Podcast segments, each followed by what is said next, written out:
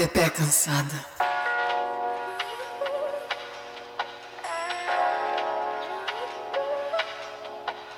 Se você é mulher, você está cansada. Se você é uma mulher que se relaciona com um homem heterotop em qualquer escala, você deve estar mais cansada, cansado ou cansada ainda. Pois vamos ser cansados juntos. Pepe Cansada chegou pra gente dar aquela desabafada básica sobre os homens. Todos eles, pai, irmão, tio, namorado, marido, amigo, colega de trabalho, porque sempre tem um pra encher a nossa paciência em qualquer lugar. Mas é óbvio que a gente não vai falar só disso. Além de contestar o patriarcado e tentar destruí-lo, também vamos desabafar sobre como é viver a vida como uma Pepe cansada neste mundão. E ainda contamos com a sua ajuda para trazer histórias, desabafos e o que mais estiver no seu coração, porque não tá fácil para ninguém não. Eu sou Berta Salles. Eu sou Thaís Odelli. Eu sou Isabela Reis e nós estamos Olha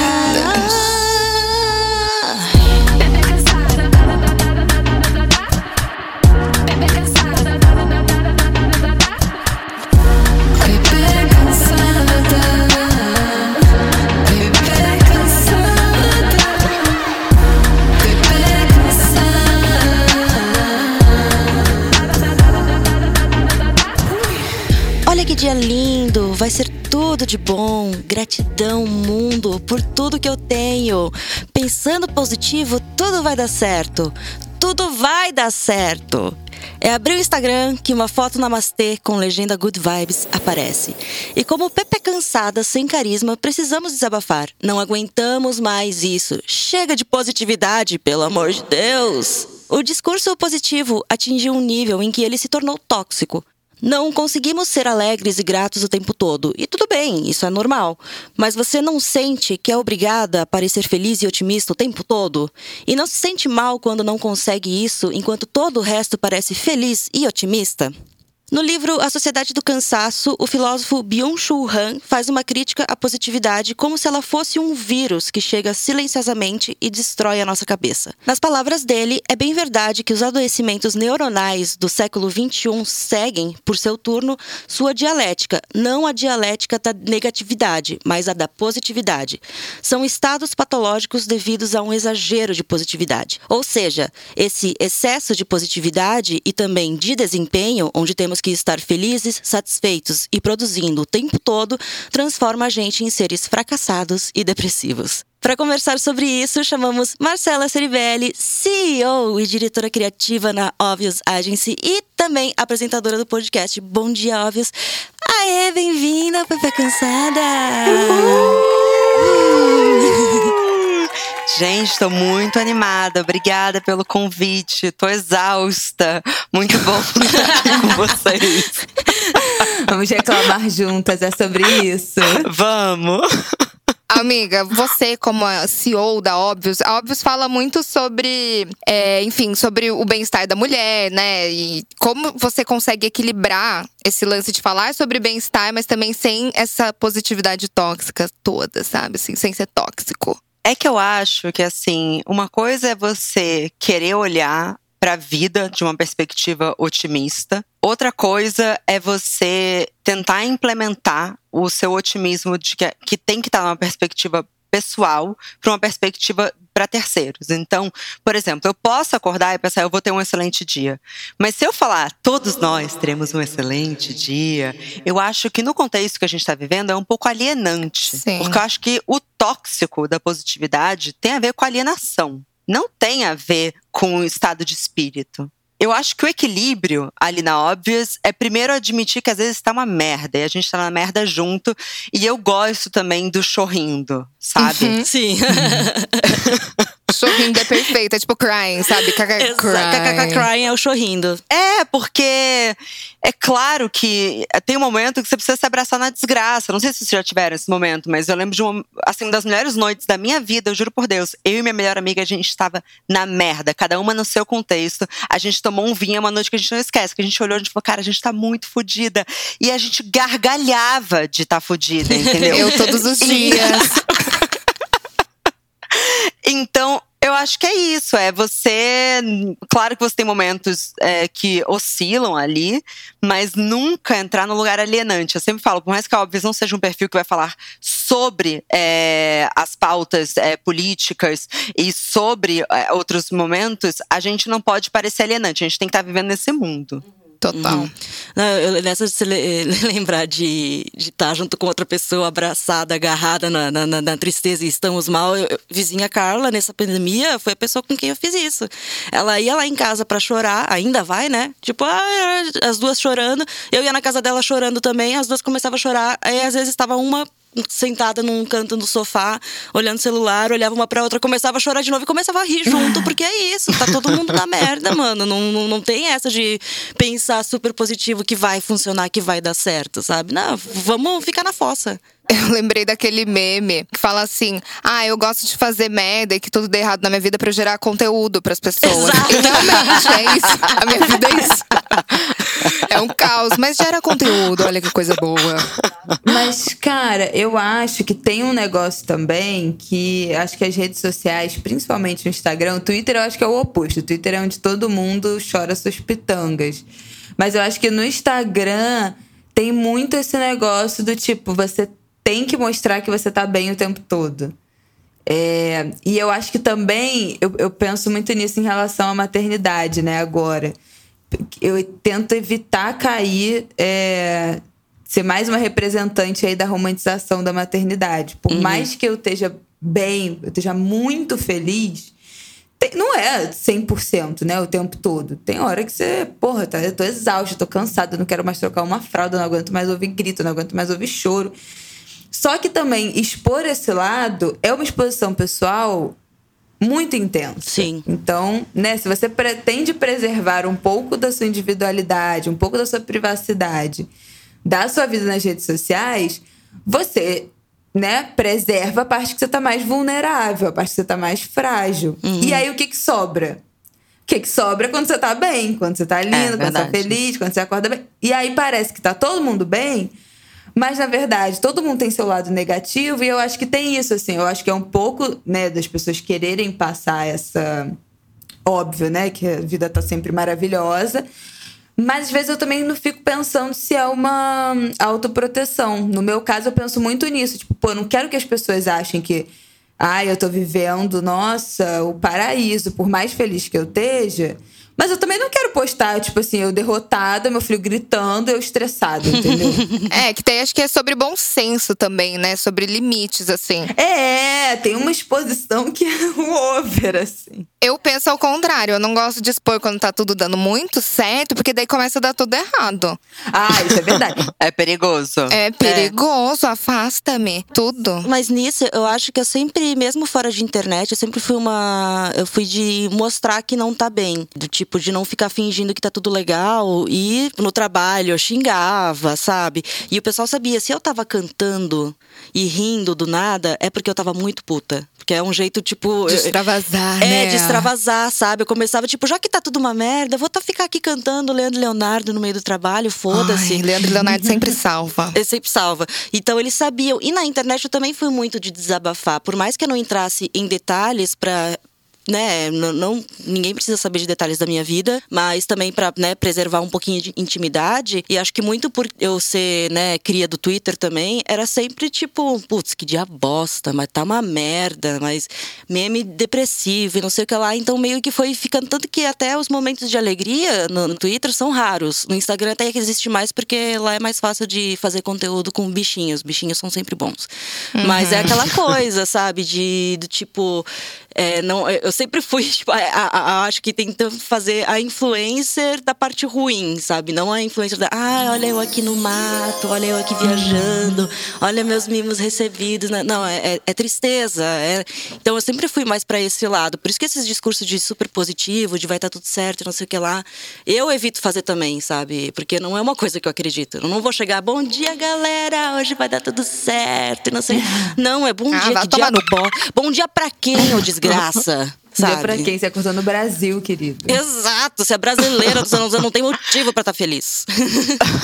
e Ameiras, vocês, como vocês lidam com as pessoas que ficam te julgando por não ser positiva demais? Vocês mandam tomar no cu ou sei lá? Cara, que eu não sou, eu não acho que eu sou, tipo, pessimista. Eu acho que eu sou realista. É. Então, por exemplo, minhas- as minhas amigas sempre falam pra mim que assim, se tá rolando uma coisa séria na vida delas, elas querem ouvir uma real, elas vêm falar comigo.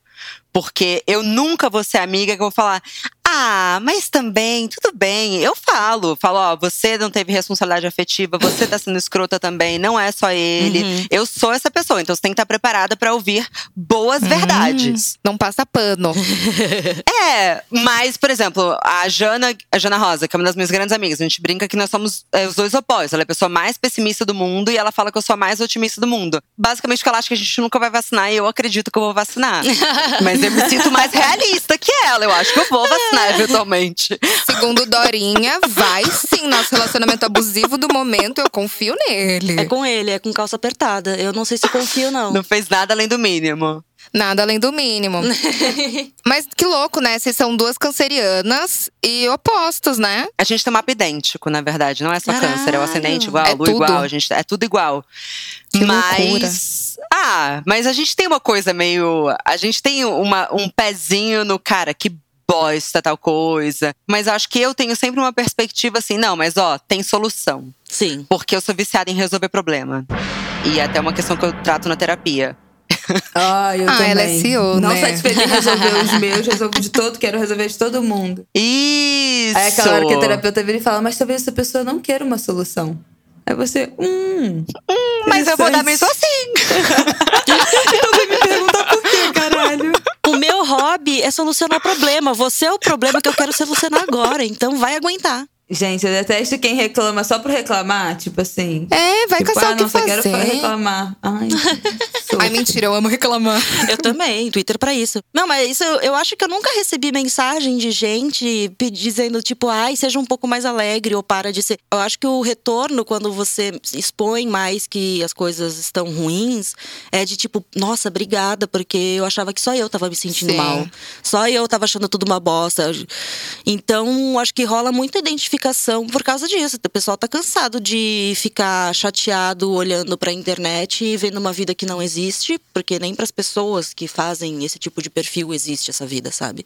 E aí quando aparece alguém pra dar real, dizer, olha, minha casa tá um lixo, tá tudo sujo, eu não tenho força pra limpar nada, é, não sei o que, problema no, no relacionamento, problema na maternidade, problema com tudo. Ela chega, nossa, não sou só eu, sabe? Tem mais alguém aí que tá passando por isso também. Cê- Vocês seguem aquela página Desinfluencer? Nossa, super, super, super, super, super. Não. Não. Gente, é muito. Nossa. É assim, ó.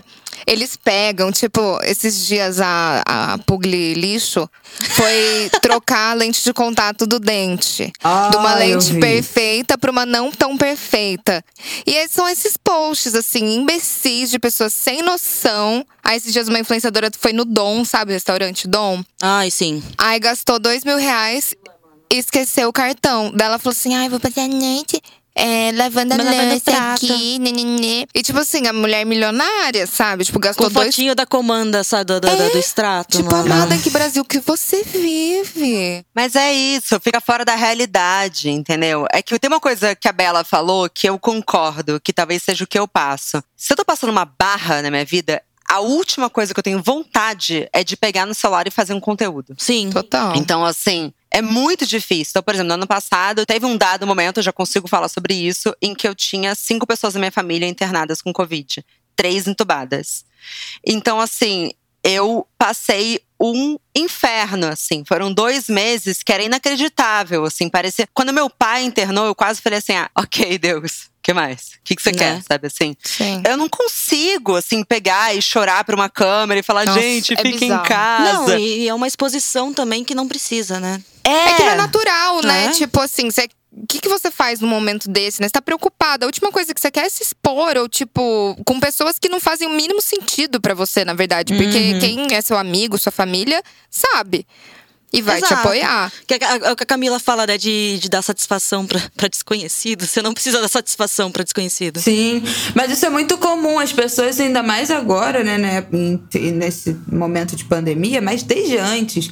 Essa coisa de, ai, gente, reza por mim, manda energias Uhum. positivas, não sei o quê. Eu nunca acredito que as pessoas vão mandar energia positiva. Também não. Então, Bel. isso é uma coisa que eu não compartilho nenhum problema, falando, ai, torce por mim, não sei o quê, porque eu sempre acho que tem gente que não gosta de mim, que me segue, gente invejosa, recalcada, qualquer coisa que seja, que vai ficar agorando e a situação que já tá ruim vai piorar ainda mais. É tipo quando você tá, sei lá, mandou currículo e aí você tá quase passando numa vaga. Eu não conto pra, Pra ninguém. ninguém. Nem eu. Ah, torce por mim. Nem a Aí vou abrir meu Instagram e dividir jamais. Eu só contava quando eu, ah, é tipo assim, assinou o contrato, não era nem tipo assim, Isso. recebeu aquele e-mail, você foi selecionado. Não, não, não, não, não. Vai lá, assina, depois que assinar, eu falo. Não, quando começar você já fala, porque às vezes assinou, deu pau. Sabe? Não é bom, tem que esperar aí. É verdade. Mas uma outra coisa que eu queria falar, que eu acho que tem uma coisa também, que é uma linha muito tênue, que é que eu acho que passa é, para também invalidar os sentimentos, né? Quando você reclama que tem alguma coisa acontecendo na sua vida, ou enfim, né? Ah, tá tudo uma merda, não sei o quê, eu trabalho isso, nananana. E aí você vai chorar as pitangas com algum amigo, algum grupo de amigas, e alguém fala, ah, mas tem gente muito pior. Tem gente Nossa. que isso, tem gente que Olimpíada da tragédia. Então, é tipo assim, aquela linha muito tênue do tipo, pô. É, Eu, eu sempre faço esse exercício quando eu entro numa espiral de tipo, ai, minha vida é uma merda, que eu falo, pô, pô, peraí, minha vida não é uma merda. Né? Eu me coloco nesse lugar. Mas eu acho que também a gente tem que tomar muito cuidado ao fazer isso com a gente mesma ou com os outros, de não invalidar esse sentimento, Sim. né? Tipo assim, tudo bem, tem metade, sei lá, 80% da população do Brasil vive muito pior do que nós quatro Sim. aqui. Mas isso não quer dizer que a gente não possa tá triste, tá chateada, tá frustrada. Cada um sabe o tamanho Né? da dor que passa, sabe? Tipo, a- do que carrega. Então, é muita falta de empatia, eu acho, quem faz esse tipo de coisa. Não, e principalmente quando a pessoa em questão ela já tem um quadro de depressão, né? Então, eu sempre. Eu, eu tenho a mesma coisa da, Total. da Bela. É, por que você tem depressão? Você tem uma vida É. ótima, você tem família, bem. você tem trabalho, você tem isso, você tem É aquilo. tipo, nó- é assim, eu escolhi ter depressão, né? Eu falei, depressão entra na minha casa, toma conta da minha vida, porque eu quero ser essa amiga. Não foi uma coisa que chegou do nada e eu não tenho controle, sabe? Nossa, mas eu passei por isso numa médica, sabia? Eu Nossa. Fui numa ginecologista lá no Rio e eu tava muito, muito, muito estressada. Tava, ah, vou falar, tava com uma candidíase nível hard por conta de estresse. Amiga, já falei E da minha hemorroida aqui, pode É, ficar. candidíase é sussa nesse podcast. Normal, galera que já sabe também da minha candidíase de repetição. É. É, então, eu tinha candidíase de repetição. E eu, mas eu cheguei naquela, assim, tipo, pepeca no ar-condicionado, sabe? Que você não sabe mais o que fazer. Vou ventilar essa. tipo assim, nível de desespero total. E aí, ela falou: Mas vem cá, tão estressada, o que, que você faz? Falei: ah, eu tenho uma agência. Aí Ela, isso lá é estressante? Gente, eu não Oh, sei explicar. Quando ela falou isso lá é estressante, eu comecei a chorar de raiva, assim. Raiva dá mais vontade de chorar do que Do tristeza, que não é? tristeza, sim, Muito muito, muito, mais. muito, Porque a raiva você não controla, a tristeza você consegue esconder ainda, mas a raiva, quando ela vem, mano, ela vem com tudo e você não segura. Exato. Então, assim, ela descredibilizou meu sofrimento, assim. Só que, cara, o resultado tava físico ali, né? Pô, tô com candidíase, já me dá coceira, já dá irritação. tô tacando a pepeca no ar-condicionado, Não consigo transar, sabe assim? É. Nossa. Porra! Talvez a técnica dela era deixar você com raiva pra você dar um tapão nela e aliviar o estresse xingando ela. E daí, ó, pá. Não pratiquem violência, gente. Não, mas tem gente que é muito sem noção, tipo, aquelas, eu vou falar da minha mãe. Ah, Cara, eu posso falar da minha mãe também, porque minha mãe também já me irritou tanto com isso. amiga, A minha também. Posso fazer um PS? Eu tava ouvindo o podcast da sua mãe, que você gravou, né, com a Lília Cabral e com a filha da Lília Cabral. Aí a hora que sua mãe cai. Que tipo, cai o microfone, uma parada assim. Eu não lembro agora. E você olhou pra ela com uma cara. Muito assim, tipo, o que, que minha mãe tá fazendo? Eu achei tão maravilhoso aquilo. Porque ainda é mãe, né? A minha mãe, ela, ela sempre foi assim, acorda, fala, ai. E, sabe a coisa adolescente, assim? Queria ficar no meu quarto, escuro, sabe? Eu Claro. ouvia emo. e aí, tipo, Sei ela bem. abria. Ai, tá um dia lindo! Aí abria Ai, aquele que calor do Rio de Janeiro. isso, Nossa, gente. não te dá ódio? Mano. Tá um dia lindo! Para de ficar aqui! Minha mãe acorda muito animada. Minha mãe sempre acordou. Agora ela também. acorda até um pouco menos, mas assim, sempre acordou ligando rádio. Meu Deus, eu acordei com aquela musiquinha da CBN a minha vida inteira. E ela não só liga o rádio do escritório, como ela liga o rádio do quarto. Que aí, ela qualquer. Sabe assim, ela fica transitando, mas ela tá sempre ouvindo rádio. E na sala, televisão. E eu odeio barulhos de qualquer coisa. Detesto barulhos de televisão. Detesto tudo quando eu acordo. Então já acordava naquela zoeira, aquele CBN. Gente. Olha, a, a- ali, a gente é acompanhada pela positividade tóxica desde o nascimento. Não, a Sim. minha mãe, cara, Deus Criada me livre. Até nisso. gente que acorda bem humorada, me faz mal. Ai, então, eu acordo muito bem-humorada, é um saco, eu sei. Nossa, Tipo, não. as pessoas no trabalho se- sempre querem me matar, assim. Que eu tô, tipo, pulando, aí eu canto, aí eu sensualizo. Tipo, nem acordei, sabe? Eu já acordo perfeito. Mas a minha mãe é muito, tipo, gratilúcifer vibe, sabe? Então, tipo, se eu reclamo pra ela assim… Agora, quebrou minha máquina de lavar, meu aspirador de pó. Tipo, o Carlinhos mijou na minha cama inteira. Tipo, tá um futum de mijo que eu não consigo tirar. Daí minha mãe… Ah, não, minha filha, tem que agradecer, tem que agradecer. que não sei o que, que você pode. Tipo, porra, meu, tô puta, deixa eu ficar puta, sabe? Ah, minha mãe se converteu, agora tudo é meditação, tudo é.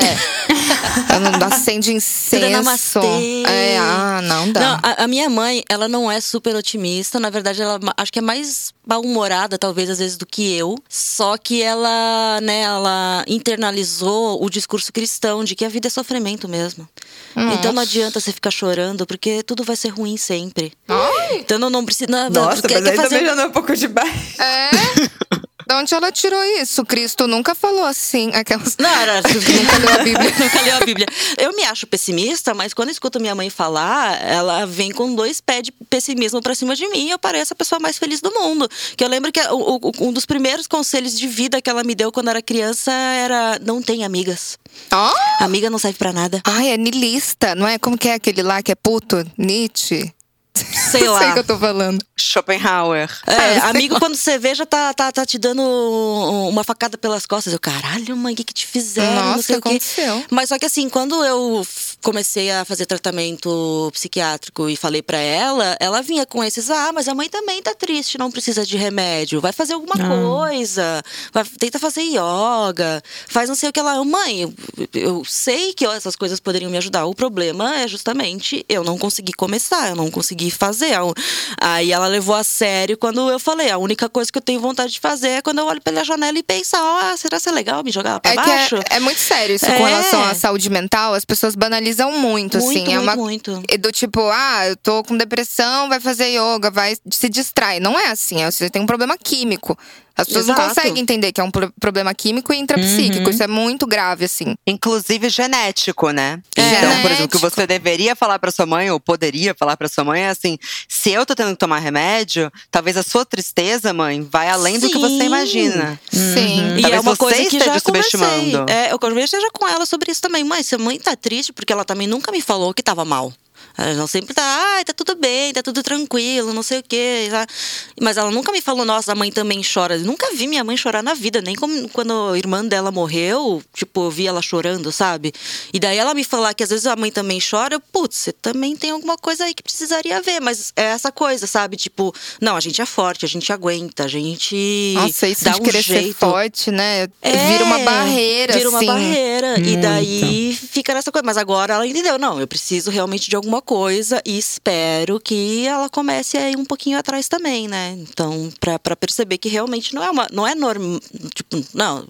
Não é ok você ficar triste, levantar triste de, to- todos os dias e querer acabar com tudo todos os dias. Tipo, foda-se a casa, foda-se o trabalho, foda-se não sei o quê. Sim, é saúde mental, né? Tipo, as pessoas. Hoje em dia eu acho que ainda é melhor esse diálogo, assim, sabe? Mas há um tempo atrás, quando eu comecei a ter crise de pânico, cara, ninguém entendia nada, assim. Eu tinha oito anos, sabe? Então ninguém discutia, falava assim, ah, tem que fazer terapia, ou procurar uma ajuda. Era, não, tipo, ah, toma um floral, faz um yoga. Tipo assim, floral, minha querida, floral não me floral. ajuda, não. Você acha que uma crise de pânico floral vai baixar meu giro? É muito difícil. A, a minha mãe me mandava eu, me benzer sempre que eu tava com alguma coisa, mano. Imagina é louco agora. isso, né? Vai lá se benzer. É puxado, minha gente.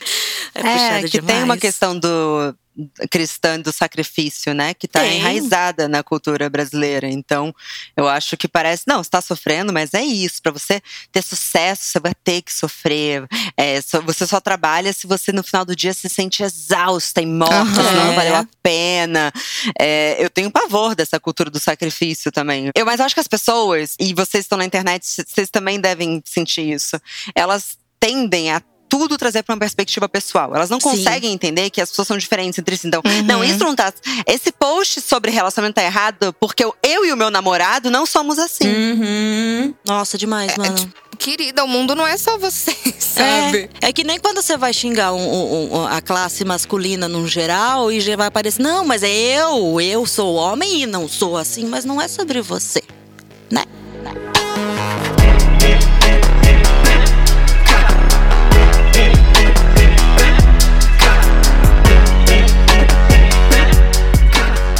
Mas agora eu acho que a gente podia falar qual discurso de positividade que vocês têm mais ranço. Quero ouvir de vocês. Nossa, mano. É, Eu tava pensando nisso quando eu tava vindo pra cá.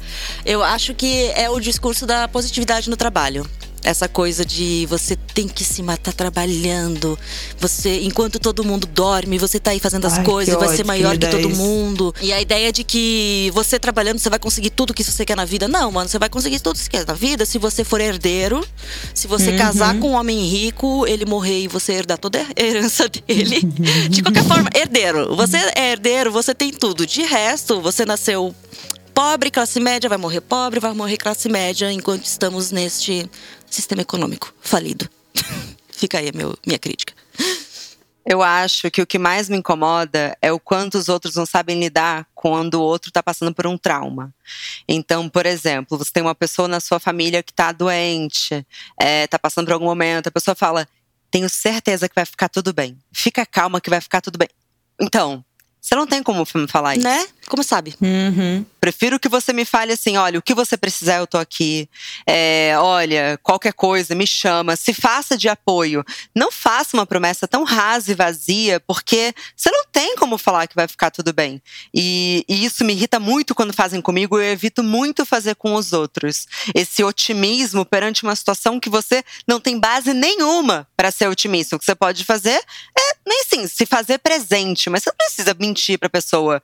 Vocês entendem o que eu tô falando? Sim, tipo, super. você pode acolher e não ficar iludindo alguém. Porque você não como saber, de fato, tipo… A gente não tem controle de nada, É, né? a gente não é evidente pra dizer, não, vai ficar tudo bem. No máximo, eu consigo falar, olha, espero que fique tudo bem. Tipo, estou torcendo para que fique bem. Mas dizer, não, vai dar tudo certo, vai. Cara, Não. uma coisa que eu odiei do início da pandemia, que eu queria matar, quando falavam que eram. Não, no, no Teta Healing disseram que a energia tá linda do planeta. Ai, meu Deus. isso aqui veio pra limpar. Ah, Gente, esse é ecofascista. é Eu não sei se é esse o termo, mas assim. Ecofascista é o novo termo É o agora. novo meu Deus do céu. Não, e a galera falando assim, gente, essa pandemia veio pra gente melhorar, pra É, gente refletir. Quando acabar, Lembra vamos disso? estar melhores. Eu- não, desde que começou isso daí, eu já tava. Vai, vai- lá, trouxa, achar que tudo vai estar melhor quando isso passar. É gente que vive na bolha, né? Assim, na- Super. Obrigada, Covid, né? É, é, obrigada, Covid. Lembra Agora eu tenho aquela. A Tayla Ayala, eu acho que lançou uma marca de roupa. que chamava Vírus. Vocês lembram disso? Não! Foi no começo da pandemia, daí foi boicotada, né? Que louca. Óbvio! Claro que eu lembro. Sem eu noção. lembro disso, que era um, era um conjuntinho todo tie-dye, que tava na época da moda do tie-dye ainda. Ai, ai, ainda era tie-dye, pelo amor de Deus. Ai, não. Cara, eu acho que a coisa que eu mais odeio de positividade tóxica, pensando aqui, eu odeio é quem usa esse discurso de qual é a sua desculpa pra negócio de fazer Ah. exercício, de atividade física, gente. Não. Eu odeio quem. Nossa, porque sempre senti uma época que eu seguia, que quase 10 anos atrás, que eu seguia muitas blogueiras fitness. E aí, elas, tipo assim, eu acordava. A, a Pugliares era uma que eu seguia. E ela ia malhar, tava escuro ainda, né? Nossa. Porque ela acordava, tipo, 4 horas da manhã, ela ia dormir 8 horas da noite, acordava 4 horas da manhã. Aí a primeira coisa que ela fazia quando acordava era tomar uma garrafa de um litro e meio de água que ficava na mesinha de cabeceira dela. Caceta. Isso- só isso eu já ficava com ódio. Porque Né? eu não consigo tomar um litro e meio de água o dia inteiro. Exatamente. que dirá em jejum acordando. Me dá vontade de vomitar tomar água em jejum. Nossa, vontade de vomitar. Aí ela tomava aquela porra daquela garrafa dela de água inteira e ia malhar, tava escuro ainda. Chegava pra malhar lá num parque, sei lá, com uma galera. E tipo assim, todas aquelas mulheres muito saradas, de top, já Era prontas pra malhar. Daquele Tipo assim, antes de- Exatamente. Tipo assim, 10 Mahamudra. para 6 da manhã elas já estavam pulando no parque. Gente, aquilo ali. Isso não mim- dá. Vocês têm raiva de mim Não quando eu dá. posto, posto foto pós-treino? Não. É que é só pra ter Não, é biscoito mesmo, que eu tô é solteira. E você, e você faz um, um- tá- hoje o de hoje tá pago de um jeito legal. Eu não gosto de desse discurso motivacional. Ah, É. tá. De levanta essa bunda daí. Não sei o que, É. sabe? Essa coisa. Ai, que ódio. Não, pelo amor de Deus, eu tenho um perfil, né, chapadinha de endorfina, que é exatamente Sim. o anti isso. É, exatamente. Não, Eu exatamente. acredito na vida saudável, mas eu acredito que, assim, cada um do seu jeito. Uma coisa que eu odeio, você que é mãe também deve odiar muito, é quando colocam assim: essa aqui é a Sandra. Você acha que ser mãe é uma desculpa? Ela tem três filhos e perdeu 30 quilos. Né? Muito top term, Que né? ódio. Foda-se tipo a assim, Sandra.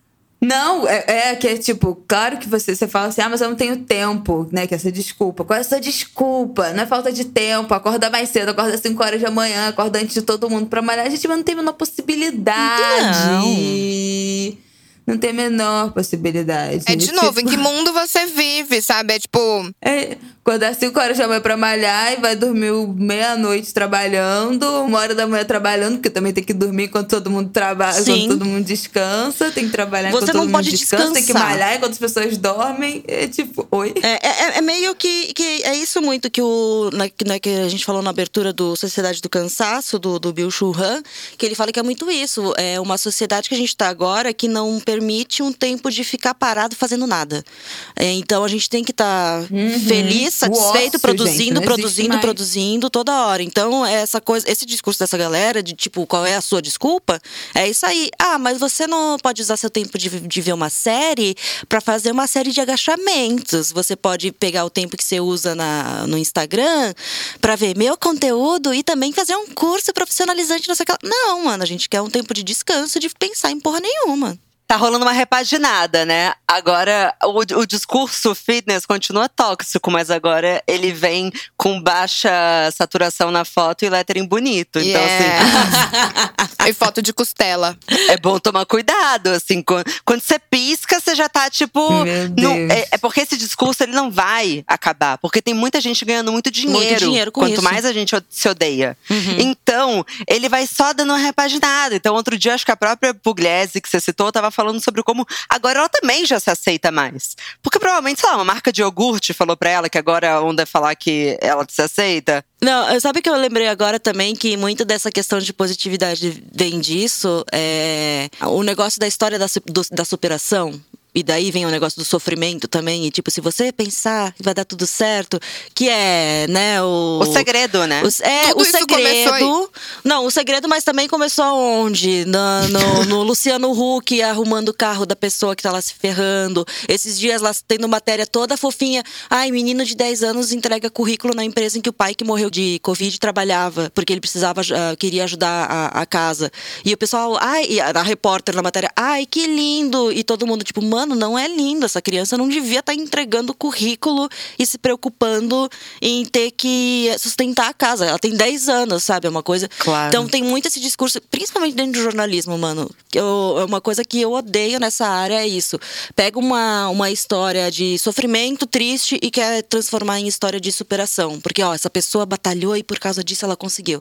Ela não tinha nem que estar sofrendo, em, né? Tipo, em primeiro lugar, não, não, devia estar sofrendo. É, e se quer fazer essa matéria, é para mostrar no sentido de como isso está prejudicando a pessoa e não como ela vai superar isso por conta própria, quando ela deveria estar recebendo algum tipo de auxílio, de ajuda e tudo mais, sabe? É isso aí. Clima! É que eu fico pensando também se a, a gente, em algum momento, já colaborou para essa positividade tóxica. Sim. Porque assim, eu tava. Outro dia eu tava lendo um estudo, assim, que era, era genial, falando sobre como a geração boomer tinha muito medo da exposição, então tinha aquele medo, então, ah, o que, que vai acontecer? Tem câmeras, será que as uhum. câmeras vão pegar a gente? E essa geração atual, né, da geração, os millennials mais novos, geração Z, é obcecada em tornar a própria vida um reality show. Então, assim, como é que a gente foi de um extremo ao outro é, e o que, que realmente engaja, né? Então, por exemplo, eu acho que tudo isso que a gente falou é muito irritante, mas a gente sabe também que, assim, quanto mais é, trágico é o conteúdo, quanto mais. O que, que as pessoas mais é, compartilham uhum. ali dentro do Instagram e até dentro do Twitter, sabe? Acho que às vezes também tem, tem a Olimpíada da tragédia tem, em alguns momentos, tem sabe? Super. Muito. Aquele filme O Abutre. Já viram? Pode ser até minha indicação. Antecipando pop-up é dando que você recebe. O abutre, é isso. As pessoas querem ver desgraça. É o que dá, é o que dá compartilhamento. Eu acho que tem o teor da desgraça, né, da tragédia e tal, mas eu acho que também, às vezes, não, é nem, não entra nem no âmbito da, da desgraça, mas quanto mais pessoal é o que você está compartilhando, mais gera interesse. Sim. Então, assim, é tipo a, a maior das intimidades.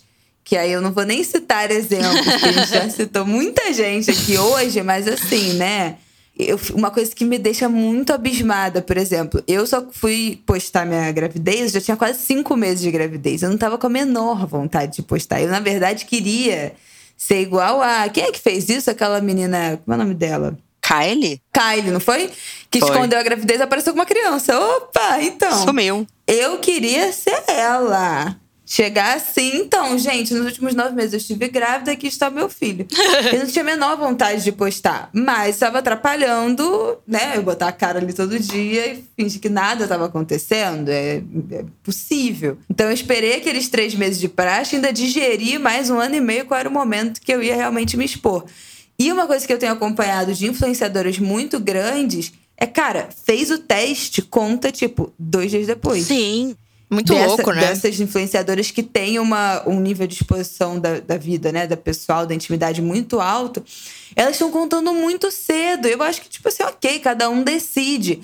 Mas eu acho que às vezes, cara, você não tem nem tempo de processar a própria gravidez, sabe assim? O que, que significa aquilo? A, a ficha não, não cai tão rápido assim. Uhum. Né? Por mais feliz que você esteja, por mais realizada, demora para você realmente, tipo assim, assentar aquela informação na sua vida. E já é agora, tipo assim, fez o teste, não preciso contar, preciso contar, e aí já conta. Aí o bebê já tem Instagram. É, o bebê já tem aí o bebê conta. já tem Instagram, milhões de seguidores, um, um, ser humano que nem nasceu. Isso pra tem mim é 300 públicos fechados já. do mundo. Isso me deixa doida, que é, é fetos com Instagram. Enfim. Hashtag feto. O que, que você acha de postar o parto? Nossa, mano. Cara, eu acho que assim, postar depois né, aquele videozinho de parto não me incomoda. Agora, o que eu acho, tipo assim, surreal é quem, tipo assim, começa a sentir uma contração. Estou começando a sentir uma contração. Gente, estou indo para o hospital. Gente, estou aqui no hospital. Gente, não sei o que, não sei o que lá. Cara, e aí, tipo assim, a criança acabou de nascer, a pessoa já tá lá. Gente, é aqui. Gente! É um delírio. É, é um pouco do que eu fico pensando, porque toda vez que eu vejo que uma pessoa tá fazendo stories, eu sei que tem uma situação de vida real acontecendo ali. Exatamente. Então, por exemplo, teve um Réveillon que eu tava passando com amigos, que assim, a gente brindando no Réveillon, uma amiga já com celular. E eu tive um momento bem Lunhares, eu falei, cara, por favor, por favor, tá, tem como a gente não filmar? Tem como não fazer disso aqui? Tem como a gente não produzir conteúdo? Então eu fico imaginando, porque me incomoda, eu não gosto. Assim, Sim, eu, eu trabalho não. com isso, mas eu não tenho a pira de, oh, sabe, tô com minha Eu não gosto. Nem eu, gente. É muito raro eu estar em algum lugar e, e, e gravar alguma coisa. E aí, eu fico imaginando a mulher ali parindo, e aí tá eu, se eu olhasse pro Renato, né, que é meu marido, ele tivesse com o celular na mão me gravando, Falou, meu filho, tem muita coisa mais importante você fazer aqui do que fazer story. Eu ia enfiar na chota, de volta, entendeu? Né? Vai voltar a criança e tipo, eu ia não. enfiar na chota junto, falar assim, Surreal ah. isso, porque tipo assim, cara, é a primeira vez, são os primeiros minutos, das primeiras horas do seu filho. É uma coisa tão absurda viver aquilo que eu acho inacreditável que as pessoas peguem o celular, tipo assim, pra fazer um story. Gente, já nasceu, tá aqui do. Tipo assim, oi. Eu só ficava assim, tipo, caralho, eu tenho um filho. Eu não queria saber de nada. E eu nem queria que ninguém postasse também. E é muito difícil controlar, né? É, todas as pessoas. Eu lembro que a primeira foto que, eu, que, que a gente tirou, assim, do, do Martin quando ele nasceu, que a gente compartilhou, eu escrevi na foto no WhatsApp, tem como você escrever, né? Não compartilhar, para as pessoas não me enviarem. As Embargado, tipo, embargo. Não postar, não compartilhar. É tipo assim, a foto embargada. E isso é uma coisa que eu fui preparando a família durante a gravidez inteira. Não quero que poste, não quero que poste o rosto, não é o momento, não sei o quê. Calma, é muita gente, é um Sim. nível de exposição que a gente não tá acostumada. É uma decisão que a gente vai ter que tomar por uma pessoa que não pode decidir. Então, assim, eu postei uma foto no dia das mães, mas eu não fico o dia inteiro, ai, lindo, ai, não sei o quê. Adoro quem faz, adoro ver os bebês dos outros. Mas sabe? Me incomoda esse excesso de exposição de tudo, das outras pessoas também. Eu fico, gente, pelo amor de Deus, o que, que você tá falando? Isso não era nem pra estar tá aqui. Não tá de mandar minha filha se preserva. é, eu também fico. Eu vejo umas meninas muito novas, sabe? Às vezes com, sei lá, 21, 22 anos, aí falando, não, porque eu tenho uma relação super traumática, eu não falo com meu pai. Aí eu falo, gente, naquelas caixinhas de pergunta, assim, será que daqui a 10 anos você vai querer que isso tenha vindo a público? Hum. Uhum. Porque as pessoas vão te cobrar. Será que não tem algumas coisas que a gente tem o direito à privacidade? Uhum. Claro. Super. Mas acho que muito disso também é que é uma coisa pra internet, né? Qualquer pessoa que tem visibilidade é, é essa coisa de ir atrás. Tipo, Britinha, no documentário dela, de como mostra como os paparazzi uhum. atrás, de como quer informação sobre a vida pessoal, como quer invadir a intimidade das pessoas. Então, é revista Caras, é, Contigo, Tititi, não sei o que lá. Tudo isso a gente, a gente cresceu, mesmo fora da internet, com esse tipo de coisa, né? Vendo fofoca o tempo inteiro e fofoca é vida, oi, adoro. Mas, assim, uma fofoca tóxica nesse caso da vida da pessoa. Muito artista também e pessoas né, famosas e tudo mais, não só artista, utilizaram dessa intimidade para ganhar dinheiro também. E quando vem é, Instagram, rede social, YouTube, tudo mais, é isso. Essas pessoas fazem isso porque esse é o conteúdo dela é se expor, né? É, a gente olhando de fora acha ruim e pensa, nossa, nunca faria isso.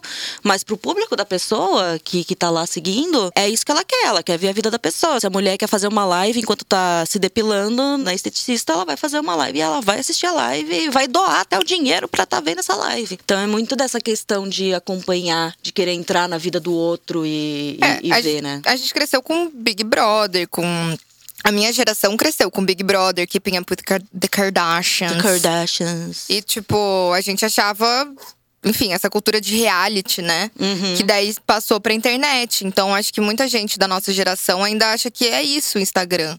É um grande reality. É, é isso, e é também aquela coisa, né? Daí volta na, na, na questão de positividade. Essa pessoa é famosa. Eu admiro ela, eu quero ser igual a essa pessoa que eu admiro. Então, tudo que ela diz que faz, eu vou fazer também. Aí, então, se ela tá ali no, no stories de manhã cedo, acordando e dando bom dia pro sol e batendo palma pro pôr do sol depois, eu vou fazer a mesma coisa, porque eu quero que tenha essa mesma aura, esse mesmo clima. E o que ela atrai para ela, sendo assim, eu vou atrair para mim também. E essa é a maior mentira da internet. Tem uma coisa que a gente não falou, né? Dentro da positividade tóxica tem a autoaceitação quando a pessoa já mexeu o rosto e o corpo dela inteiro, ah, né? É. Pode crer. Ah, eu aprendi a me amar. Eu aprendi.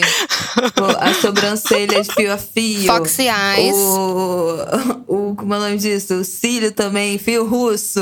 Adoro. E, a, e o preenchimento labial a lipo LED, o silicone, a boca, o preenchidor, o Fox Eyes, o sei lá o que vão inventar amanhã. Mas aí ela fala a assim: lace, o que, o, o que, que falta para você? Se, é, lei, é. O que, que falta para você se aceitar? Se olhar com mais carinho, sabe aqueles.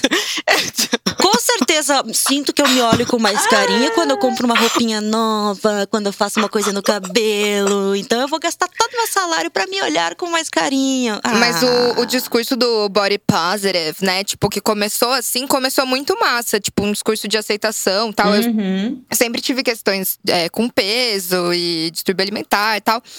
Então, quando começou essa galera a surgir na internet, era muito da hora, sabe? Sim. Tipo, vários corpos diferentes. Eu aprendi a olhar e, tipo, falar, nossa, eu acho bonito, sabe? Mas hoje em dia virou desculpa pra tudo. Todo mundo é plastificado. Uhum. Tipo, até onde vai, sabe? Assim, tá, beleza, você se aceita, mas o que, que você fez? O que, que você não fez? Né? Acho que tem um movimento muito verdadeiro. Tem. E aí tem esse que a gente tá falando, né? É importante dividir pra ninguém me cancelar. É, não. Sim. E, e tem também o contrário, né? A pessoa ela sempre se aceitou, mas ela faz alguma mudança estética e vem o outro já dizendo, mas você não se aceitava, por que você fez isso? Por que fez isso, isso assim? Então quer dizer que você não se aceitava antes e por isso você mudou tal, tal, tal coisa? Então é, to é toda hora tendo que dar satisfação tudo pras fiscal, pessoas. né? Tudo Fiscal de fiscal. cu. Fiscal. É. Mas a coisa da fiscal é muito complicado, né? Porque, assim, eu tô um pouco obcecada pela jornada da Juliette versus a jornada da Carol com K. Porque, assim, é, é muito interessante, né? Então, assim, eu vi uma pessoa comentando nas, nas redes da Juliette, quando ela ainda não tinha começado a postar tanto, falando assim. A gente te deu esse prêmio e você não vai mais mostrar nada da sua vida? Sim. Tipo assim, Gente, que loucura. é uma loucura, né? Tipo assim, você virou refém, né? É, Cara, só que, o que que- ela deu foram três meses de programa. De fato, ela, ela topou isso. Ela não vendeu a alma dela, né? O contrato é ali, três meses de Big Brother. Depois, psh, se quiser sumir, some. Que Só que as pessoas, loucura. quanto mais você expõe a sua vida, mais elas se sentem donas e proprietárias da sua vida. Então, é um jogo muito perigoso também, porque eu entendo quem tá ali como telespectador. Pô, mas você tem me falado tudo da sua vida até agora. Agora que você engravidou, eu quero continuar sabendo. Então, assim, é. Não tô dando total razão, mas eu consigo entender a Sim. linha de raciocínio meio maluca, sabe? Não, e eu, como pessoa que sigo influenciadores e pessoas que eu acompanho, eu quero saber de tudo, é óbvio. é óbvio que eu quero saber tudo, é óbvio que eu quero saber todas as fofocas, é óbvio. Eu sigo perfil de fofoca de uma gente que. subcelebridades de quinta categoria. Eu não tenho o menor interesse só pra saber a fofoca. Então, assim, nesse meu lugar de audiência, a gente quer sempre saber de tudo, né? Você, você abre, a pessoa abre a caixinha de pergunta, você não tem coragem de perguntar, você fica torcendo pra alguém perguntar o que você quer perguntar e a pessoa responder. Né? Que eu não vou Eu passar esse recibo de aparecer meu nome lá perguntando, mas eu fico, não, alguém vai ter sem noção de perguntar. Com certeza. Mas ainda assim, quando eu, mesmo querendo saber tudo, eu acho que tem um momento ali que aí vem a parte, né, da minha pessoa jurídica, que é a minha parte que se expõe, que fala, ô amiga, foi demais, né? É. Ô, amadinha. Nenê. Não, mas acho que nesse caso da Juliette tem uma coisa muito peculiar também, porque todo mundo fala, ah, mas todo mundo tem fã doido, o fandom é que estraga e não sei o que lá. Mas acho que nesse caso chegou num nível realmente perturbador, sabe? É, do jeito que tava cobrando o conteúdo dela, mas no domingo que teve a, a live dela com o Gil, eu sigo o, o Paulo Vieira, né, aquele humorista que é maravilhoso, melhor pessoa. Aí ele postou no, no Twitter, tipo, ah, eu sempre comento os posts do Gil, Gilberto Gil, com um emoji de ET. Porque ele é um cara que não é desse mundo. Aí eu comentei isso na foto da, da- que ele postou né, no perfil dele com a Juliette e veio um monte de cacto me xingar e sem saber o que significa esse emoji. E eu, tipo, lendo o que ele tava escrevendo e tal, e ele mostrando algumas coisas. Aí veio o pessoal no Twitter dizendo: Não, mas é porque não é só os fãs da Juliette, porque os, os fãs do Gil também fazem isso, os fãs da Lumena também sabem. A pessoa nem se ligou que ele nem tava falando de Gil do Vigor. Tava falando do Gilberto Gil, sabe? É, é um fã tão doido que não tá nem relacionando Agora coisa com que eu coisa. entendi também. Só viu a palavra Juliette e, e, tipo, já tá tipo, ah, estão falando mal da Juliette, eu vou ter que ir lá me defender a mulher, sabe? Nem sabe o contexto Que do que tá acontecendo. loucura. Nem eu entendi.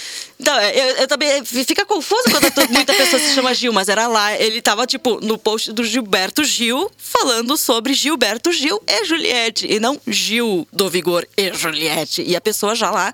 Não, porque vocês, fãs do Gil, também fazem. Mas, gente, não é esse Gil que eu tô falando, é outro Gil. Pelo amor de Oh Deus. my god. They're so crazy.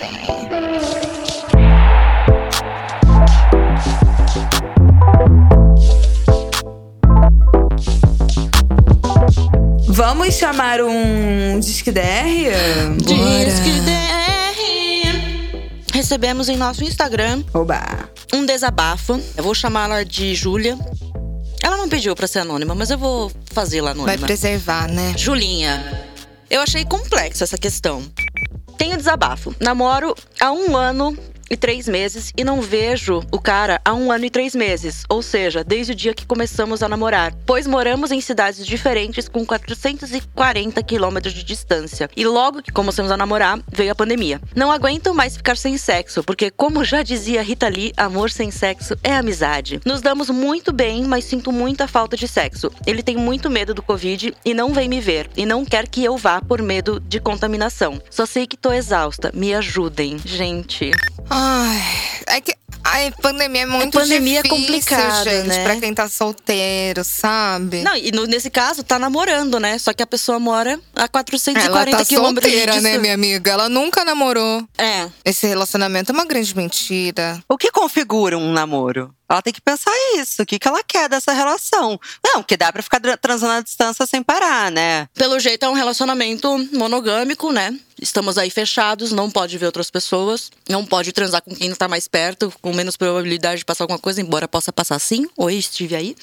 Mas aí eu, eu até respondi assim: talvez antes dela pensar em terminar isso, que nem aconteceu de verdade, só aconteceu à distância, ter uma conversa sobre flexibilidade, sabe? Tipo, ela poder ver outras pessoas, ou então, tipo, dele de ver formas de como se ver, se encontrar sem passar tanto risco, né? É, tem que funcionar pra todo mundo ficar feliz, Pra né? A gente se relaciona pra ficar feliz, pra pra estar satisfeito. Se não tá rolando Nossa, assim, coisa tem que difícil, conversar. gente. Me admira ela ter conseguido aguentar um ano e três É meses. um ano e três meses. Exato, só na siriri. Não, que é muito tempo pra uma É tipo assim, muito você tempo. começou a namorar com a pessoa num dia Dedo e aí não calejado. vê mais por ano e três meses. E Exato. o início do namoro é sempre a parte, né, mais. Fogosa. É. Aí ela até falou assim que ela já, já conversamos sobre relacionamento aberto, mas chegamos à conclusão de que não daria muito certo. Todos os namoros que conheço que abriram um relacionamento deram errado porque um saiu machucado. E aí ela falou, tipo, sou piranha, eu ficaria tranquilo com outras pessoas, mas ele não.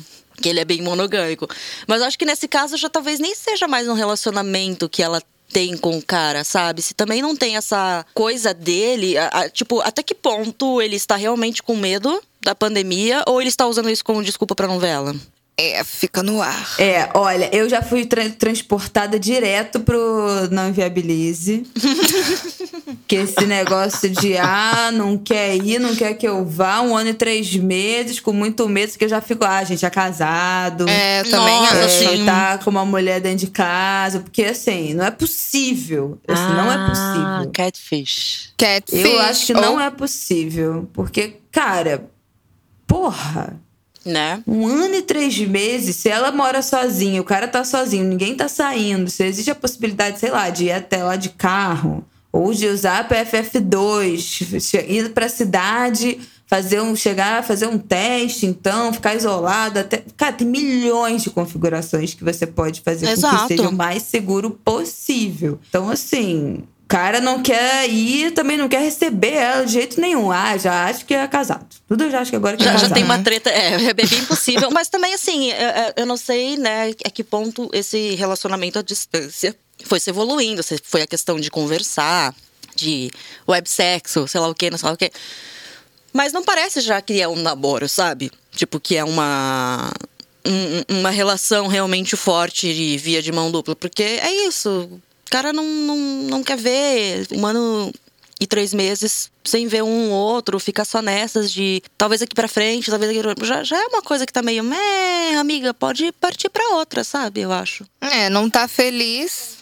E se não tem nenhuma perspectiva, né, de quando vai ver, aí que realmente fica mais difícil. Não né? no Brasil, né? Se fosse nos Estados Unidos, já teriam se visto. Vocês viram, Nova York chegou a 70% e liberou Nossa. todas as restrições. Nova York tem o quê? A Lady Gaga, que é metade italiana. e a Vamos gente lá. que lute aqui, né? Cara, vai ficar cada vez pior, né? Vai ser muito Vai. difícil assistir todo mundo tendo uma vida normal, cara. Vai ser muito foda. Rolou um show, gente, do The Weeknd com a Ariana Grande no iHeart Radio. Sim. E assim, show. Pessoas num ambiente curtindo uma musiquinha e bebendo. Daí o pessoal posi- positivo vai dizer: ai, mas daí quando liberar pra gente, vamos fazer uma festa muito maior, vai ser um carnaval de um mês. Né, Até lá já vai ter mais 17 variantes. Né?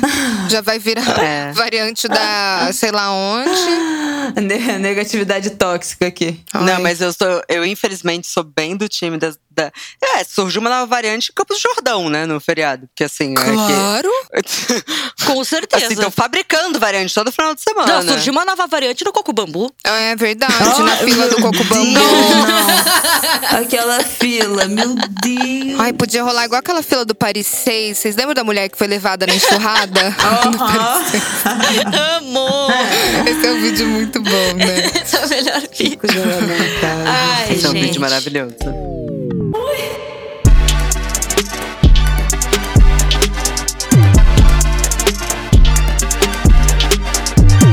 Vamos de quê agora? Ah, eu, eu não tenho chorou por cima nem chorou por baixo. Vocês têm? Hum, Não. Pensei, pensei, pensei, mas. Eu também acho que não tenho, não. Ah, eu tô dando, gente. Finalmente. Eu estou chorando por baixo em 2021, tá? Ah, então chorou por baixo. Não, eu, eu depois da, da viagenzinha pro interior lá que o meu amigo me levou, é, não vi mais ele. Mas ele disse que quer me ver de novo. Então estamos lá, né? namorando. Amor, talvez. Não, namorando não. Não, e é muito engraçado que no final de semana eh, a gente tava conversando e tal. Aí tinha um monte de cachorro lá e eu pra ele, ai, que saudade de abraçar os cachorros, de dormir junto com eles, que eles são tão fofos, não sei o que dele. Saudade de te abraçar, bebê. E eu fiquei, você também, mas eu tava realmente falando dos cachorros, sabe? Que Eu tô com saudade dos delícia. cachorros.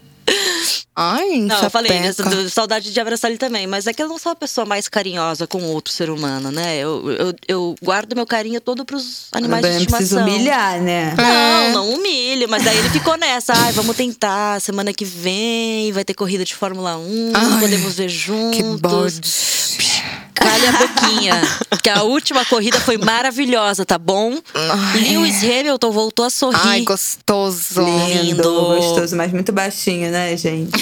Menos de 1,80m eu não consigo nem olhar, gente. Não, 1,74 Hamilton, não dá pra mim. Aquela que tem 1,60m, né? Eu tenho 1,65, amiga. Você pode, você pode objetificar o- os diretores de equipe. Hum. O Toto Wolff, que é alto. Eu nem sei quem são esses. Mas são bonitos, são. porque o Hamilton é bonito e o Hamilton é engajado, entendeu? Então, assim. Ah, tanto faz o Perfeito. tamanho. Tanto faz o tamanho. Ai, gente, eu me abri pros homens baixos agora. Não, não consigo nem olhar. Não é de, não é de propósito, assim. Eu tenho uma coisa com homem que, cara, se- desde sempre tem que ser alto. Não, gente, não dá pra mim. Eu gosto de usar salto. Não dá, eu gosto de usar salto altíssimos. Eu tenho essa coisa com cara de cabelo comprido. Eu não consigo. Também não, Não dá. Ah, eu acho Bom, de boa. não, é. o- É, não, o Renato tem o cabelo meio longo.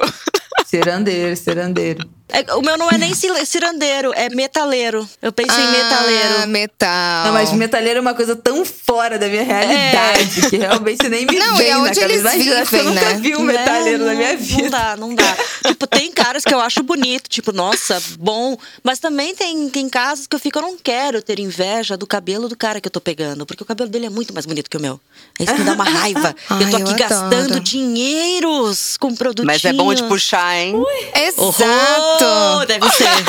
deve ser. Macio, Tem um negócio, tem um Mas negócio. você Negócio. puxa o rabão, minha amiga, tipo assim, de rabão, tchá, sabe? É, você não gosta quando puxa o seu? Você não sente um poder? Eu não sei, esse podcast a gente fala um pouco de putaria? Claro, né? Óbvio. Você acha? Óbvio. Hoje que a gente tá light. É, Verdade. Então, é bom, né? Dar uma puxada, assim, meio. É verdade, É é verdade. Eu gosto de puxar também. Eu gosto. Eu gosto de. Eu gosto de tudo, eu não tenho padrão, não. Eu vou que vou. Eu gosto de coxudo, de bundudo. Coxo de bundudo é cabeludo, lindo. baixo, uau. Por isso que é bom, é quando você vê um, um, um, um jogadorzinho de futebol na televisão, Eurocopa, está de parabéns. Ai, amiga, você é tão hétero, né? Eu sou muito hétero. É que eu não gosto de cara de gringo. Tipo, eu não consigo me sentir, tipo, atraída por um cara loiro de olho claro, assim, dificilmente. Mas os italiani, Ai, os francês. Os franceses. Mas eu não quero beijar, só quero olhar a coxa e a bunda. Só quero objetificar. Só Sim. isso, só e isso. pode entrar Olimpíadas, né? Que vai, é, Olimpíadas também é bacana. Será Não se vem dessa aí. vez vai ter o besuntado de, de toga? Quem era esse? Não lembra de 2016? Não, vou, jo- vou jogar no Google besuntado. Besuntados de tonga, pode botar. Ai, que lamentável. É. Ele, ele Claro. E ele participou também depois das Olimpíadas de Inverno. E ele entrou assim, ele não entrou de, de abrigo. Ele entrou todo besuntado. Ah, se eu fosse assim, eu só andaria assim também, besuntada. Já pensa assim. É que nem aquele. Tem, tem uma figura muito peculiar de Curitiba, né? Que ele anda de bicicleta de sunga, todo besuntado de óleo. Sério? Existe, existe essa figura, existe essa figura. E ele é o quê? O besuntado de Meu Curitiba? Eu acho que é De isso. Curitiba. Acho que é de Curitiba, deixa eu ver. Eu quero ser a besuntada de São Paulo. Vou começar a minha missão. É o Oil A partir de Man. amanhã. É o Oil Man aqui, achei uma matéria da Globo sobre ele. Passada. Deixa eu ver se consigo. Aqui, ó. Reluzente. Gente! Ai, tudo! mentira. Ai, vergonha. Ai, ele vai de sunguinha. Ele vai de sunguinha, de bicicleta, todo besuntado. É o Oil Man. Ai, sunga é um charme, não é? Eu Não. amo sunga. Não. Ai, eu gosto. Mas eu gosto daquela sunga retinha. A cavada não é muito minha vibe. Mas aquela de tanguinha, não. Asa delta. Não. Ai, é não, tudo. não. Menina do céu. Ai. É, é que tem gosto pra tudo, né, gente? Bom demais. É que assim, como alguém que cresceu no Rio de Janeiro, as pessoas estavam de sunga, assim. E eu, infelizmente, às vezes você não se controla, assim, tipo. O quê? Tipo, de olhar? Não, é pra, é pra olhar, é pra olhar. É pra olhar, né? É pra olhar. Claro. É. Claro. Não, quem usa sunga é pra olhar. É, as Pessoa nasceram tá- pra isso, é pra você olhar se é boludo ou não. É, não, mas mas é que eu tenho um pouquinho de trauma, porque apesar né, de não crescer no Rio de Janeiro e tudo mais, mas o meu pai tem o péssimo costume de chegou em casa, fica só de cueca. Ah, deixa ele, ué. Não, Ah, é a casa é dele. uma- Só que assim, Mas fica né? muito solto lá? Sim, pois é, não é uma cueca boxer. Cara, você acabou de me lembrar um trauma que pode ser o meu crédito ou débito. Lá De o vem. pai de uma amiga minha, que eu lembro que eu cheguei na casa dela após, não sei o quê. Eu nunca vou esquecer, ele tava numa poltrona e as bolas pra fora. Ai, meu Acho que foi a Deus. primeira bola que eu vi na minha vida. Foi do pai da sua amiga. Pai da minha amiga. Já é o crédito débito, com certeza. Meu Deus. É, então, eu- eu- meu medo é esse. Eu nunca vi as bolas do meu pai ainda bem, mas é, era isso, sabe? Tipo, eu adolescente, chegava vizinho lá em casa, as famílias lá em casa, não sei o que lá, e meu pai de cueca lá, em cima da cama, naquela pose do Constanza, sabe? No sofá. Só que de boas, vendo televisão daquele jeito. E eu ficava, meu Deus. Roberto, aproveita e conta seu crédito débito. Ai, deixa eu contar. Aconteceu semana passada. Eu tava com, com o menino, né? Aí, beleza. Daí a gente, tipo, bebeu um vinhozinho, não sei o quê.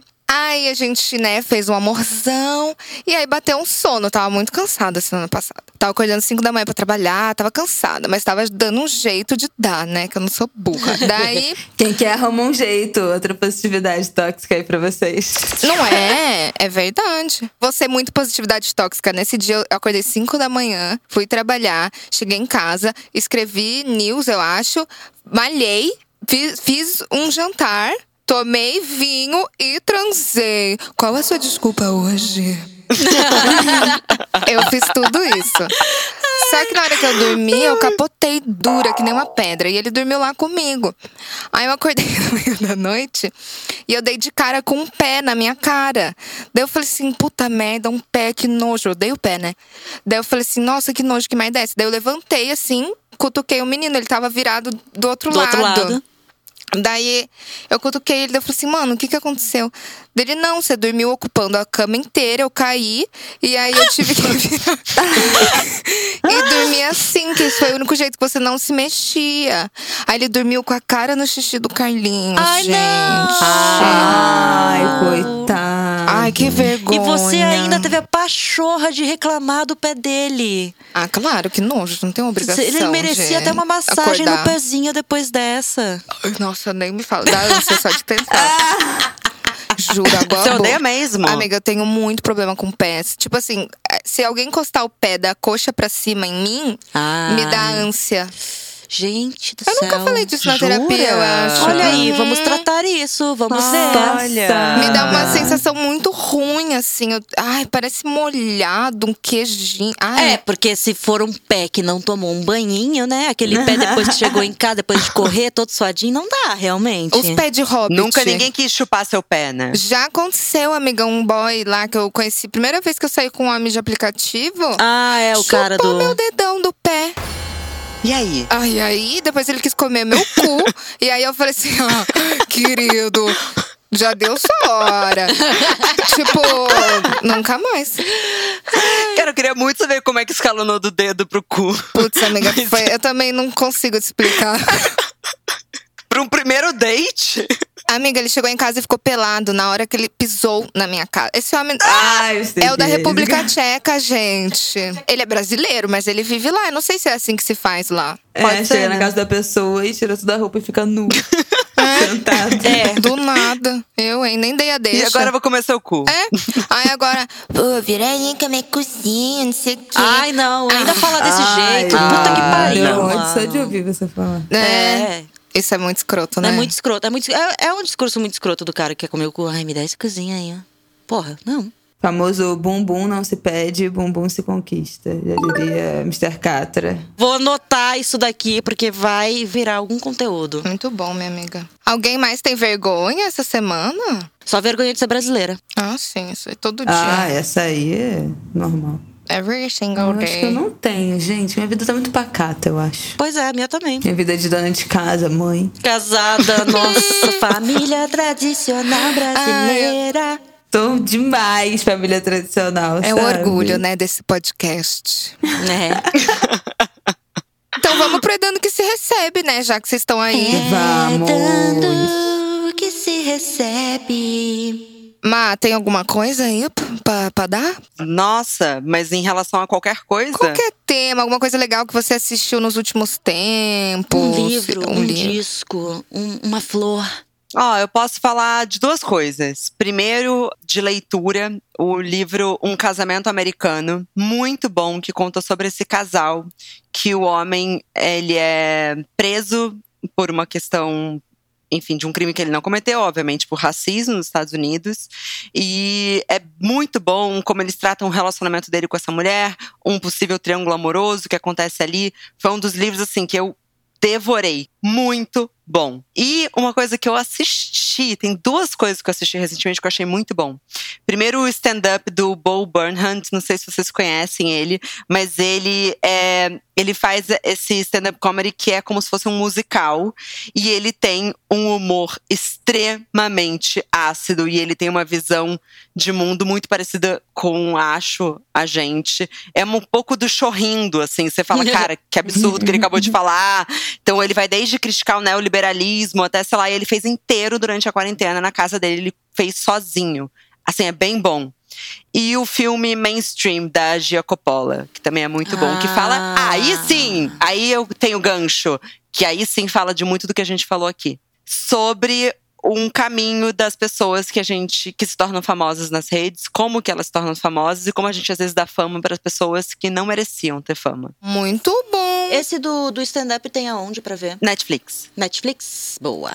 E vocês, lindas? Ah, eu tenho um que na verdade é uma coisa velha, mas que essa temporada está excelente. Handmaid's Tale finalmente voltou. Ah. Gente, eu nunca assisti. Gente, é muito boa. Eu sou muito fã, gosto muito da série, apesar de todas as problemáticas que ela tem, que já não é mais novidade pra ninguém. Mas ela já tava tipo assim, sabe assim, a história não avançava. Total. Era só sofrimento, só tortura e a história não avançava, não avançava, não avançava. Essa quarta temporada resolveram botar todas as cartas na mesa e resolver tudo logo. Então, eu queria dar esse tanto que você recebe, porque tem muita gente que abandonou a série na segunda, na terceira temporada, porque não, né, nada acontecia. Mas volte, porque essa temporada está muito boa, essa quarta temporada, valendo muito a pena.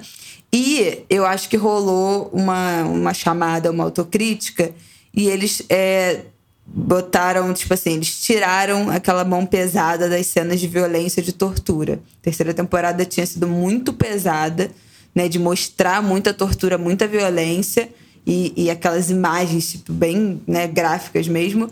E agora não. Então você sabe que as pessoas sofreram, mas não tem a- aquele sadismo que tinha antes. Então eu acho que tá valendo muito a pena voltar a ver quem abandonou aí. Ah, eu quero muito ver. Eu, eu nunca comecei a ver por, tipo, todo mundo sempre fala, ah, tem que ter estômago, tem que ter estômago pra ver e tal. E aí eu vou sempre É, adiando, sabe? fato. É, tem que ter estômago pra ver as primeiras temporadas, mas essa eu tava com a mesma sensação, nossa, isso aqui não vai a lugar algum, não aguentava mais ver aquela mulher sofrer. Uhum. Eu já tava falando assim, não existe final feliz pra ela, porque ela vai ter que fazer 40 anos de psicanálise e remédios, sabe? É sempre aquela minazinha, tipo a história da minazinha que aparece nas propagandas, a loira que aparece de vestido vermelho. Isso. Não chamaria ela de minazinha, que ela pode vir aqui te assassinar, que agora ela tá nesse. Ah, ela tá nesse mood agora. Então vamos Tá retificar aqui. revoltada. A moça bem linda que aparece. Tá boladona. É, eu, eu, não- eu nunca comecei a ver e nem li o livro ainda, porque eu até tenho lá em casa, por causa disso. Eu não, eu não me sinto preparada. Eu não quero passar raiva, eu não quero sentir medo vendo essas coisas, não quero ver violência, não quero pensar em como isso poderia se tornar real. Porque eu vejo isso se tornando real, sabe? Então vou deixar mais pra frente quando eu for velhinha, talvez. É, tem isso. Tá, eu tenho também. O meu é uma série brasileira da Globoplay. Gente, eu assisti Sessão de Terapia, tá? Eu. A quarta temporada. E é muito boa, assim. Tipo, e falando sobre positividade tóxica. Nessa temporada, é, são personagens novos. E aí, tipo, é muito legal, assim, o...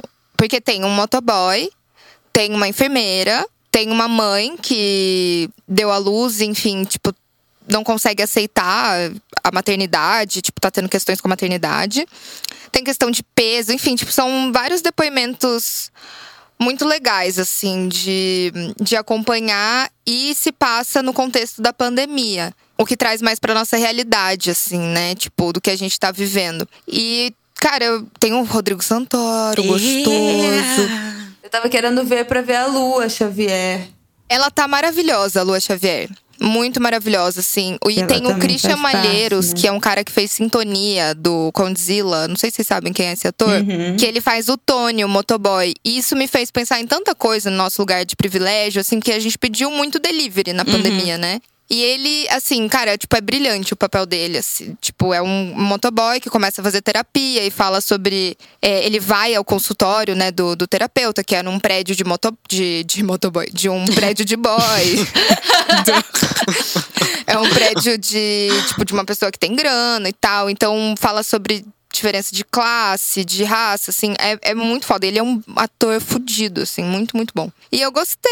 E é rapidinho, é 20 minutos cada episódio. Tipo, Nossa. Ah, bom demais. é muito bom. Ai, eu nunca ótimo. assisti, mas eu vi que eles falaram na matéria no Fantástico que a primeira temporada eu acho que é o original, o roteiro original só que do Brasil, que não é adaptado do, da versão original que é britânica, se eu não me engano. Isso é britânico. É, daí agora, Ah, agora tipo, se. Eu também não sabia que, Também que não era sabia, original de lá. Aí eu também fiquei interessada em ver, mas não Sim, comecei é. ainda. Eu sou péssima em séries. É bem bom. É, a minha dica vai ser uma coisa mais totalmente fora do assunto, mas ou dentro do assunto, porque me ajudou a, a- me ajudou. Me ajudou no domingo. Eu assisti um documentário que tem na Netflix que se chama Buraco Negro nos Limites do Conhecimento, que é sobre a pesquisa científica é, e toda a, a pesquisa também prática, né, na, na questão de, de que gerou a primeira imagem feita de um buraco negro no- no- na história. Que foi por uma mulher, não foi? Foi por muita gente, na verdade. Não, é, mas ela que ficou famosa. Tem, tem, tem, era a tem. equipe dela, que ela coordenava. tem- sim, sim, tem uma guria que tem uma da. Foram, é muito legal ver, porque para ver como é difícil chegar num, num resultado de um experimento desse também. E uma das equipes que tava. que fez o algoritmo é, que gerou a imagem era. Por uma guria muito novinha e muito animada. Meu Deus, ela é uma pessoa muito elétrica. É, Botava a câmera nela, ela tava rindo assim, falando toda animada, porque buraco negro, não sei lá. Muito legal. O documentário acompanha tanto as pessoas que fizeram toda a ah, o estudo e tal com os telescópios, que eram telescópios do mundo inteiro, captando dados e dados e dados para mandar para essa galera para gerar imagem, e também dois pesquisadores que trabalhavam junto com o Stephen Hawking. É, é, o, o documentário foi gravado um pouquinho antes. Ali, quando o Stephen Hawking morreu, ele aparece em cenas do documentário. É, e, e eles estão teorizando sobre outra coisa, sobre buracos negros. E eu, assistindo aquilo lá, eu fiquei tão, tipo, me devolveu a vontade de viver, porque era o pessoal trabalhando há anos num projeto que para o mundo quase todo inteiro não tem serventia nenhuma, assim, na vida prática, mas eles fazem isso com tanta, tanto ânimo, tanta vontade, que quando deu tudo certo, eu, eu tava chorando vendo um documentário sobre o buraco negro. É isso o Uhum. negócio. Porque é muito legal, assim, como eles se dedicaram a isso e o que isso significa, porque a gente acha que não tem é, aplicação prática, mas é tipo, é o início do início do início da nossa história como humanidade. Então eu acho muito bonito e é muito legal e é muito bem feito também. É um documentário bem bonito. A gente pode ficar meio perdido na questão teórica, mas é legal. É só ignorar, finge que entende. Faz que nem eu, eu acho que isso é um buraco negro. Beleza, agora vai, vai ter uma imagem. Hoje eu vi um meme que era assim: o peso do buraco negro, o peso, sei lá, de não sei o quê, e o peso pra levantar nesse frio. E era tipo a Sim. cama, assim. Enfim, memes idiotas. Muito bom. Muito Memes bom. de física, adoro. Inclusive, ai, eu tive um chorei por Agora. baixo. Ai, Às agora. Nove da noite. O chorei por baixo foi o correio elegante de Bebeca. Ai, verdade. Ai, foi maravilhoso. Foi tudo, maravilhoso. Berta. Vocês gostaram, amigas? Foi Foi tudo. maravilhoso. Mas vem cá, como é que foi a reação das pessoas? Foi Então, muito boa. é. Tipo, Porque eram pessoas que, tipo assim, você não conhecia, não seguia, não te seguiam, nada. Não, nada. Tipo, a maioria, assim, tinha uma outra que eu seguia, eu sabia quem era. Aham. Tipo, a Thaís mandou, mas assim, os arrobas que me mandaram, não, Você a não maioria conhecia? não fazia ideia de quem era. O João Vicente te respondeu? Não. Ai, João Vicente. Ai, Ah, sabe? E é uma, é uma amiga que tá flertando com ele, que mandou. Boa, João Vicente. Vamos lá. Ah, Ramelão. Mas ele deve ter bastante flerte, né, pra responder. Claro, o- né? Não, é muita DM, Gostoso. muita coisa. Não, Mas aí o povo ficou passado. Eu imagino Ficou. do nada uma notificação de uma pessoa que eu nem foi muito da hora. Aí muita gente agradeceu, assim, do tipo, ai, nossa, animou meu dia, fiquei mó feliz. Me conta quem foi. Daí teve as pessoas que vieram, tipo, querendo assim, me, sabe? Me conta, me conta, me conta. Eu falei, não, a madrinha não conta, a madrinha segredo. guarda segredo. A pessoa tem que se revelar. Não, então, eu mandei, né, para a Bebeta e mandei arroba de quem? Do astrônomo gato. Você tá nessa vibe. Isso- não, tá vendo coisa fui. do buraco negro. Não, eu sempre fui dessa vibe. Eu sempre fui Foi. dessa vibe. Eu sempre gostei de astronomia. Ai, eu perdi essa marcação. É, não, a gente nunca saiu, tem flertezinho, só que quando ele ficou solteiro, porque, né, eu vou respeitar o relacionamento do moço. Quando ele ficou solteiro, logo começou a pandemia, então a gente nunca se viu. E ele mora aqui em São Paulo e tal, só que eu- a gente. Eu, só- eu fico mandando cantadas horríveis pra ele e eu acho que ele morre de vergonha de mim. Mas eu, eu, eu aproveito toda a oportunidade de passar cantada. Aí eu Ah, mandei, tá né? certo. Aproveitei essa oportunidade que Bebeta deu de passar cantada pra ele. E, mano, ele adorou. Ai, você falou que foi você? Ah, eu viu? falei que fui eu. Eu falei. Claro, foi divertido, bem humorado. Sim. Inovador. Não- Deixa eu até pegar aqui, porque que a Berta postou e eu fiquei, eu só vou falar alguma coisa se ele se manifestar Na DM. na, D- na é, na- não na, na minha DM, nos stories, nos stories. Todo mundo, aliás, umas quatro pessoas me mandaram um DM falando assim: esse foi a Thaís que mandou, né? As pessoas Porque eu mandei o seguinte. Não, peraí, peraí, peraí. Cadê o que, que eu mandei? Eu te mandei print da resposta dele, né, Berta? Mandei aqui. Eu mandei assim, ó. Queria ver as estrelas com você. E eu não disse quais estrelas. Pô, Astrônomo. eu vi esse, mas eu não me liguei. Aí ele, ele deu, é, ele respondeu, né? Postou nos stories dele. Não sei quem mandou isso, mas fez meu dia muito mais feliz. E que ideia sensacional esse correio elegante em épocas de isolamento social. Aí eu falei, ai, desculpa, mas fui eu. Foi eu. Aí ele respondeu, ai, eu gostei bastante, Demais. muito obrigada, e não sei o que lá. Aí Viu, tá ali, gente? depois da vacina, romance. mano. É Hum, nóis. ver as estrelas, os Vem aí, vem planetas. Eu quero ver todas as Berta estrelas. faz outro pras pepecas mandarem. Vamos fazer mais? Nossa, vocês, precisa fazem- vocês participam também? Eu vou querer participação, hein? Mas eu vou ma- pra mandar correio elegante? Ah, é, sei lá. Depois a gente pensa nisso. A gente pensa nisso. Porra, não, eu sou a pior pessoa pra isso. Ah, tá bom, correr então eu faço aqui, bem, posso. Pra, pra dar um, um charme no casamento. Isso! pra Uma dar, acender coisa- aquela chama de novo, assim. Delícia. Aí eu vou mandar um bem misterioso pro Rafael achar que foi outra pessoa e não eu. Ah! E ficar eu ia falar pra e você fazer todo isso. constrangido e com medo. Ah! Ai, é muito bom. Manda, por favor, aí. sério. É, foi bem legal, de verdade. Vou fazer mais. Ai, gente, é isso. Amei. Chegamos ao Demais, fim. gente. Marcela, muito obrigada pela sua presença na nossa babequinha. Faça seu jabá. Obrigada, Pepequitas. Vocês são tudo. Ai, amei Me Pepequitas. diverti horrores. É, meu jabá, ah, é isso. O Instagram é arroba Obvious Agency, arroba Chapadinha de Endorfina, o podcast é Bom Dia Óbvias. É, o meu arroba é só quando eu tô muito afim, é, então é arroba Marcela Ceribelli. E é isso, gente. Obrigada demais. Ai, Sou Obrigada a você. Agradece. Obrigada a você, Ma, de verdade, de Amei. coração. E chama a gente um dia no Bom Dia, tá? Você já foi, mas chamo de novo. Mas eu fui faz um tempão. Olha! E a gente tem que se retratar, porque ficou um trauma daquele episódio. Amiga, eu, eu é, Amiga. Gente, deixa eu falar um negócio. Eu tenho um problema, eu me empolgo, aí eu falo demais, né?